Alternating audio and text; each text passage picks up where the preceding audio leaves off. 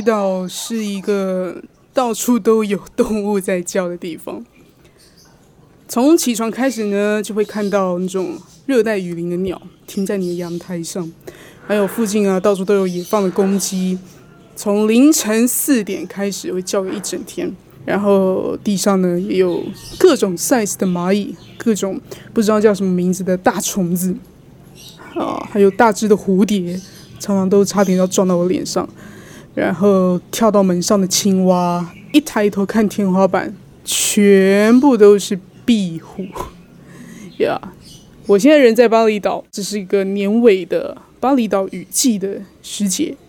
那很多人呢都以为雨季是很不适合观光的，但是其实呢，就因为现在是雨季，所以巴厘岛才不至于会热到让你不想出门。那也只有在雨季这个时候，你才会更感觉到什么叫做生命力很旺盛。因为各种动动物、植物啊，巴厘岛的人啊，他们都可以很自在、很从容的面对这各种天气的变化。在台湾，你就会觉得，嗯，下雨，对不对？下雨就是下雨，下雨就是一个很固定的天气状态。可是，如果你在巴厘岛的雨季呢，你是完全无法预测下雨这件事情，而且它会很突然。你很可能是在呃一大早的时候，你看到天空还是一片晴朗的样子。殊不知，你很开心的就穿着吊嘎想走出去玩，哦，没几步路就突然啪给你一阵暴雨。可是巴厘岛这种暴雨其实是蛮可爱的，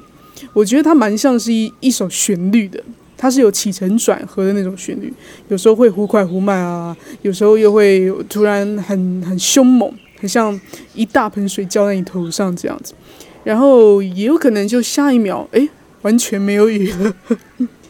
那因为这边的路上这个交通是非常的拥挤，很 traffic。那这种状况是你无法预期，呃，什么时候会下雨的这种时间嘛，所以你就会常常看到大家就一下突然停下来穿雨衣，一下就突然脱掉雨衣，因为很热，就这样子穿雨衣脱雨衣，穿雨衣脱雨衣这样子。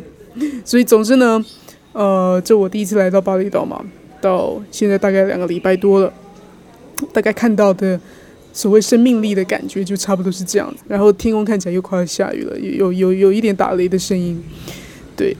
那我来到这里大概目前两个多礼拜了，呃，也打算在这里短居两月，想要一边来工作，一边来感受一下这边生活是什么感觉。因为我从来没有想过去一个很度假的地方生活，像巴厘岛啊、夏威夷啊这种就是度假感很重的地方嘛。那对，刚开始来的时候，我也以为巴厘岛，嗯，就是一个应该要来享受住别墅啊，要站在无边际的泳池里面吃漂浮早餐啊，哦，外国人很喜欢去海边冲浪啊，去潜水啊，去躺在沙滩上很臭这样子，好像只有这么做，你才能说哦，我去了一趟巴厘岛。可惜的是呢，这一次，我是一个人来的。我对于躺在这个沙滩上晒太阳是没有什么太大兴趣哦，一个人也不会去住这种以超级无敌高级的 villa，也没有想要去践行，没有想要去爬山，没有想要去从事什么户外活动哦。但是相反的呢，那种完美的行程啊，拍照、拍照、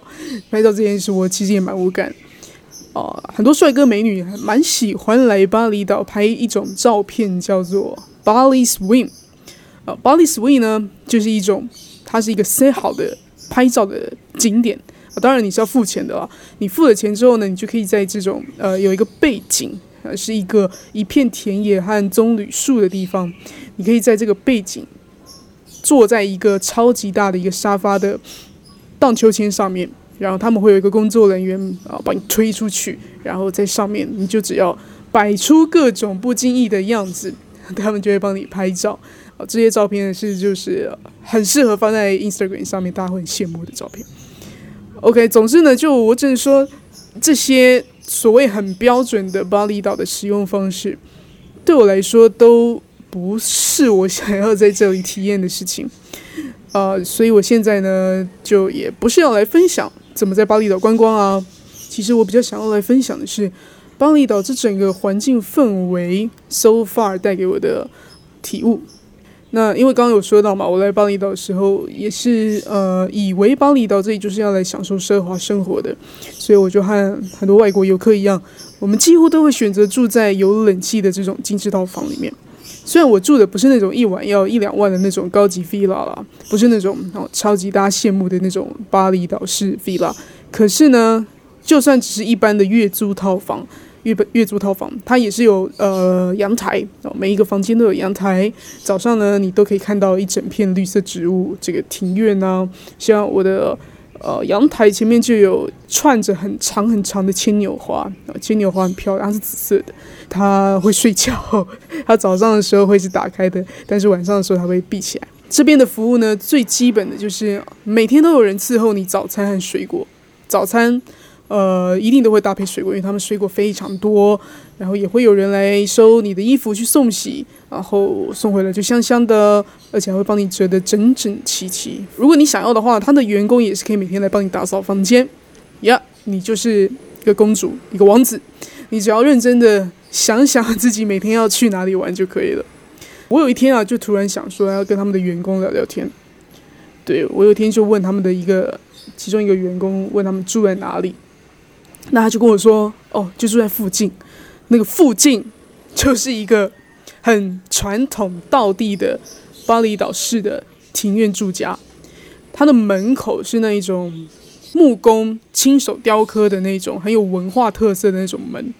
然后上面会漆上一些颜色的油漆，尤其是会有一些金色的油漆，看起来就很像古代帝王的呃宫殿的门。OK，走进去之后呢？”通常都会有一整片的棕榈树林，有点像树林了，因为就是很多植物嘛。然后他们的每一座庭院里都至少会有一个凉亭啊，通常都是共用的。啊，凉亭旁边呢有石柱，石柱上面会绑着丝质的布，很像玛雅人那种祭坛，就是他们每天会用这个这个祭坛来祭拜哦，祈祷，做一些每天的 routine。那我觉得这整个样子就就很像。小时候我很喜欢玩的一个电电脑连线游戏叫做《世纪帝国》，对，《世纪帝国》里面有一个封建时代，长得就很像是他们一般居民住的这个呃庭院的房子，虽然是很传统，但是呢，它是一种很宽敞、很自然、很很放松的一种住宅形式。就你突然会觉得啊，对比我们这种月收入比他们高出好几倍的这种死台北人，我们住的房子。哦，虽然是在大楼里面，可是这个小套房反而跟他们住的地方比起来，更像是一个干净的监狱。对我觉得更像是干净的监狱。那不只是住的地方，让我觉得哇，真的是还蛮精彩的，跟我想象不太一样。我还发现了这些每天都在帮我们整理床单的这些员工，每天都在帮我们打扫房间、扫地、拖地，他们工作。这么忙，这么这么多事情，这么多所谓的杂事，可是他们看起来却是异常的悠哉，很轻松的样子，很不疾不徐的。这边的主人早上起床的第一件事就是一个人站在庭院里面摸摸树干，摘花，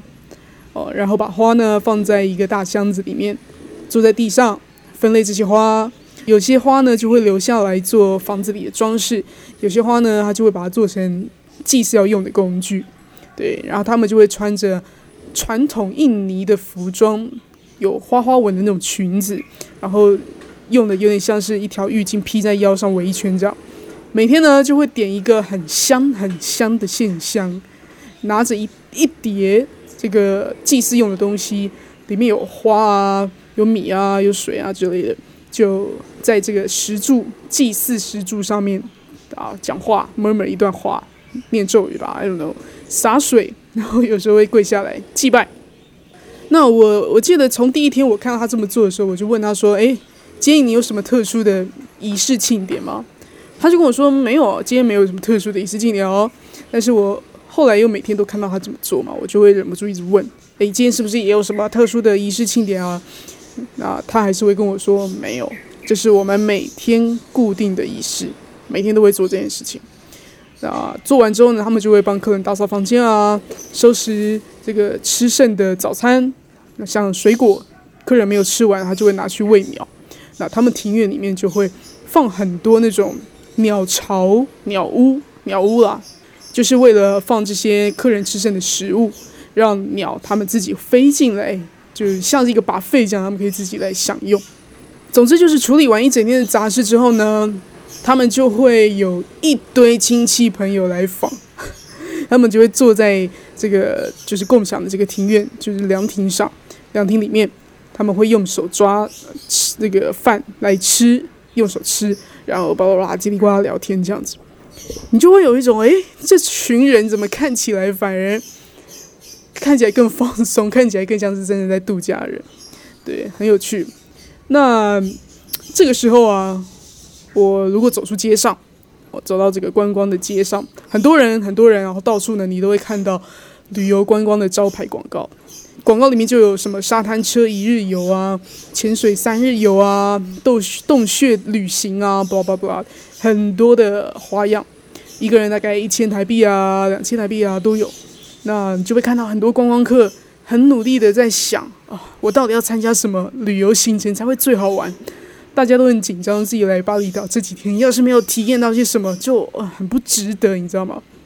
这时候就完全能够回想到。自己以前在旅游东南亚的时候，虽然时间也不多，时间也不多，每天都觉得哎要抓紧机会去哦踩各种景点，身体上的确是参加了很多呃户外活动，但是在参加的那个过程中，心里面还是会是想着说啊下一个景点要去哪，下一个行程会不会来不及啊之类的。哦，虽然自己会觉得哎这个是超级值回票价的，我们去了很多地方，我们拍了很多照片。可是你回家的时候，心情就是会有一种，哈，要回去了哦，好像又要回到一个很残酷的现实里，好像又要呃再回去认真辛苦的工作一阵子，然后才能再期待，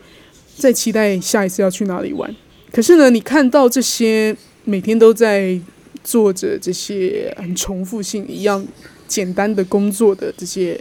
呃巴厘岛人，你就会觉得哎。他们每天都虽然在工作，可是反而就是因为他们做事的这个步调、仪式哦，他们做这些每天的 routine，是真的能够让他们一直处在这样的放松的状态里面。这种感觉就比较像是他们一直有在充电，这个插头是没有拔掉过的。所以这样回想起来，我才真觉得，哎，以前以前我那样的度假方式，呃，其实。没有对错，但是其实也反映了